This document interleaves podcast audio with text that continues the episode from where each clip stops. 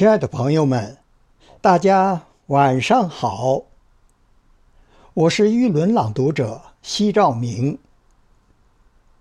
中秋节是中国的传统文化节日，是一个具有深厚文化底蕴的节日，承载着人们对家人团聚、幸福美满的美好愿景。今晚。我为大家朗读巴金的作品《满月从海上升了起来》，用我的声音寄托对远方家人的思乡之情，期盼来平安、幸福、美满。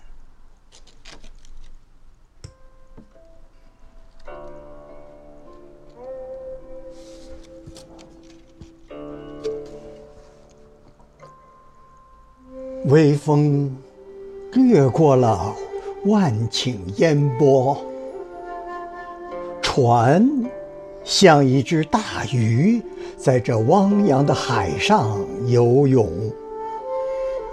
突然间，一轮红黄色大圆镜似的满月从海上升了起来。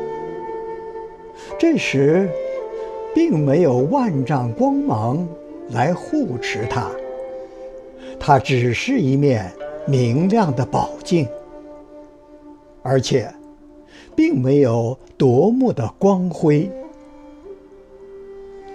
但是，青天的一角却被它染成了杏红的颜色。看。天宫画出了一幅何等优美的图画！它给人们的印象要超过所有的人间名作。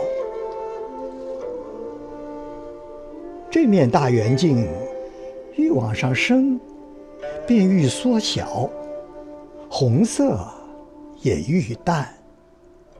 不久，它到了半天。就成了一轮皓月。这时，上面有无际的青天，下面有无涯的碧海。我们这小小的孤舟，真可以比作沧海的一粟。不消说。